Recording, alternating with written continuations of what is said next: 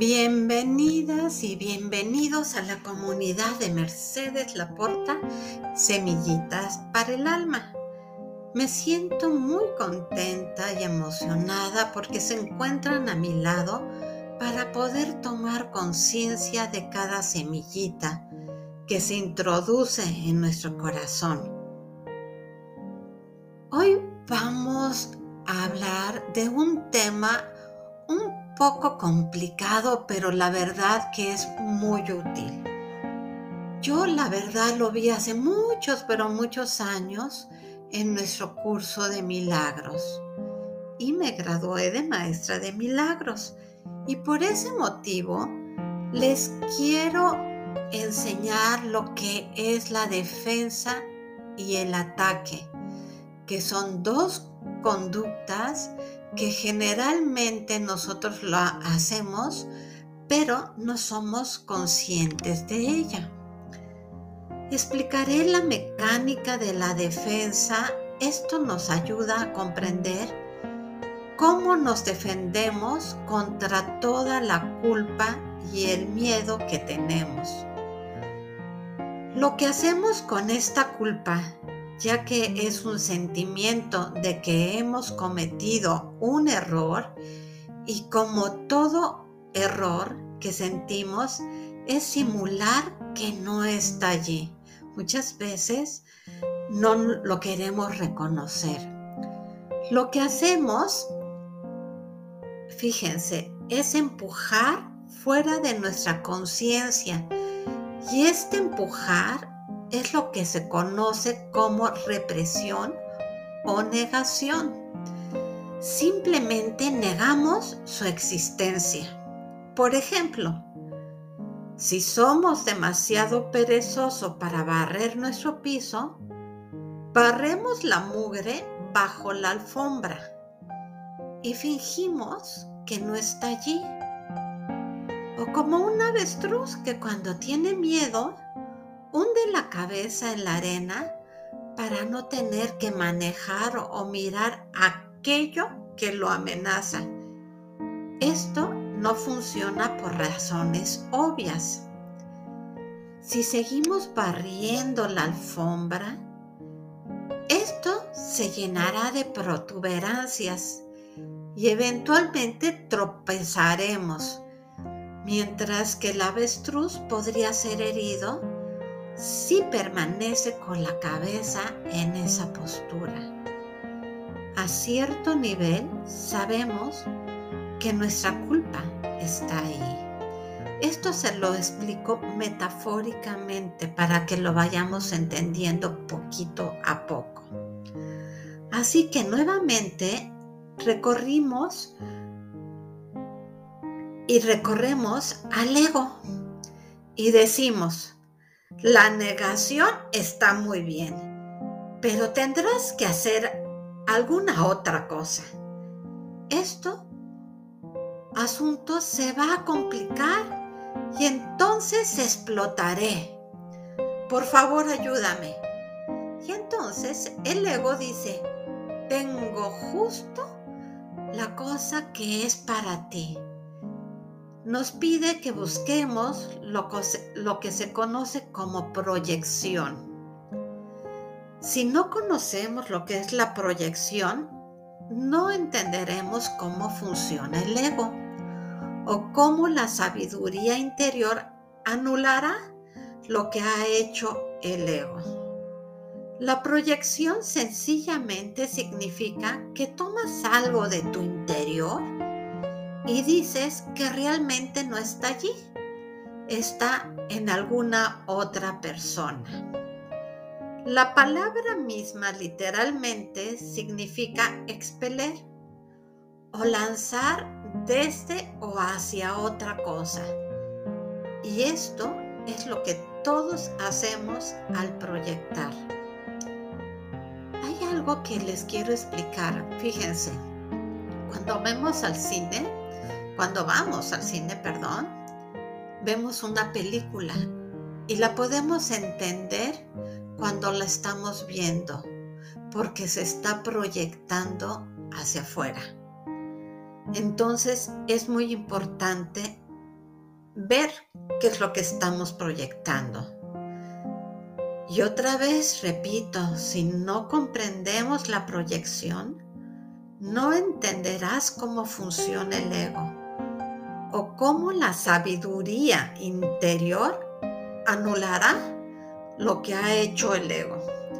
La proyección sencillamente, como les dije, es lanzar, expeler hacia afuera.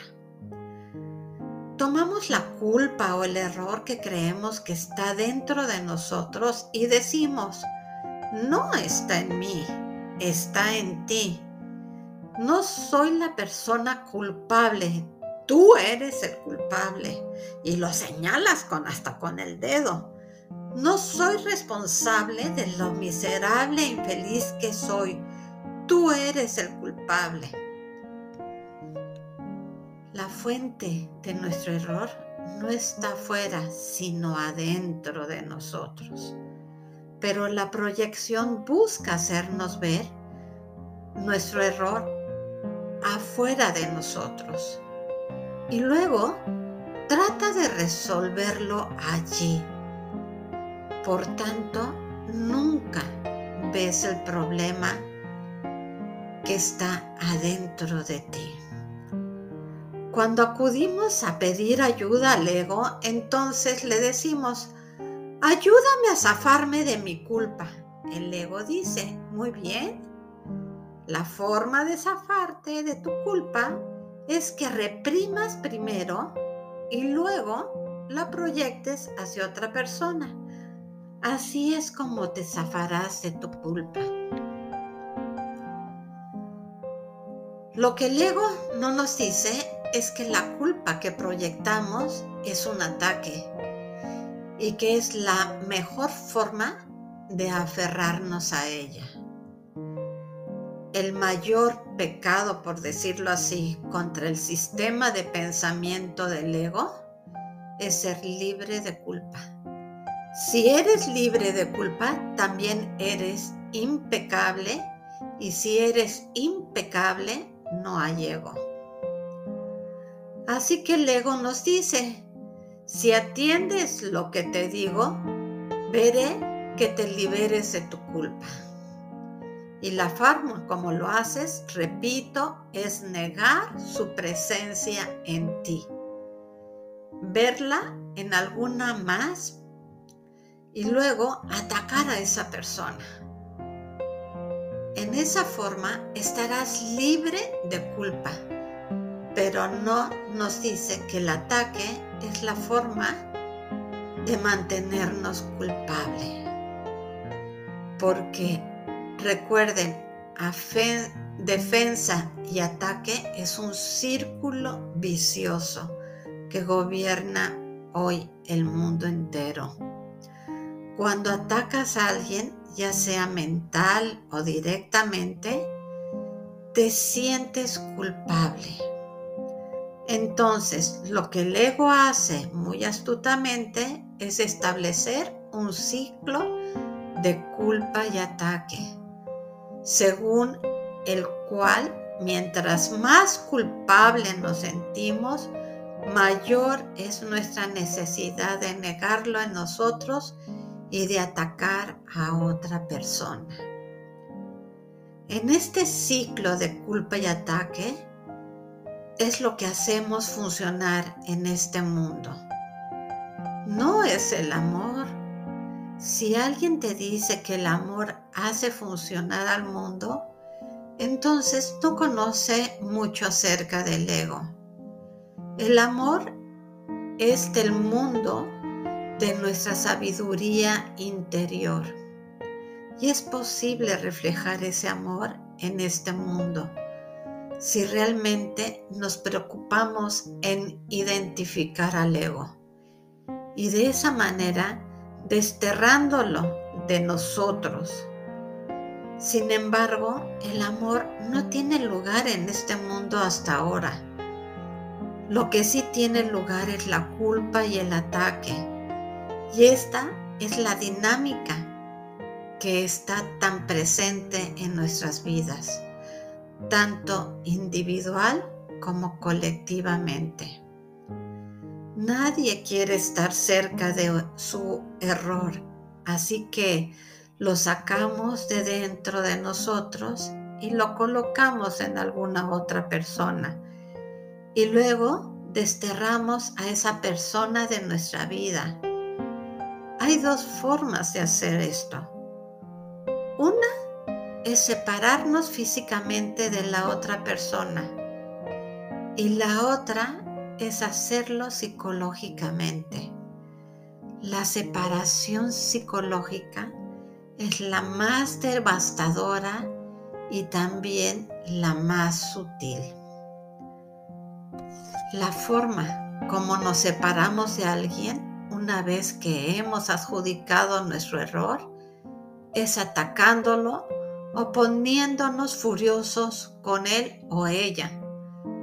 Cualquier de nuestra ira, ya sea una leve molestia o furia intensa, no hay ninguna diferencia. Es siempre un esfuerzo para justificar la proyección de nuestra culpa. No importa cuál parezca ser la causa de nuestra ira. Esta necesidad de proyectar nuestra culpa es la causa básica de toda la ira. No tienes que estar de acuerdo con lo que dice o hace otra persona, pero en ningún momento, en el minuto que experimentes una respuesta personal de ira, juicio o crítica, siempre se debe a que has visto en la otra persona algo que has negado en ti. Algo interesante cuando se lee el Antiguo Testamento, especialmente el tercer libro del Torah, el Levítico, es ver cómo en forma tan detallada los hijos de Israel trataban de identificar la suciedad que los rodeaba y cómo debían mantenerse apartados de ellos. Querida comunidad de semillitas, les agradezco por estar aquí en estas comunidades semillitas del alma. Este tema es un poco profundo y vale la pena hacer meditación y estar conscientes de todos nuestros sentimientos y cómo hemos proyectado en otras personas nuestra ira, nuestro enfado tremendo. El mundo necesita y nuestro mundo interior necesitamos que encontremos la paz y el amor. Por favor, hay que meditar, irradiar ese amor hacia afuera. Muchas gracias por estar aquí presente y los invito a que conozcan mi página web que es mercedeslaporta.com donde encontrarás algunos cursos que ofrezco como la terapia del péndulo hebreo. En Facebook también me puedes encontrar como Mercedes Laporta. Gracias por pertenecer a nuestra comunidad de semillitas. Hasta la próxima semillita. Que tengas un día maravilloso.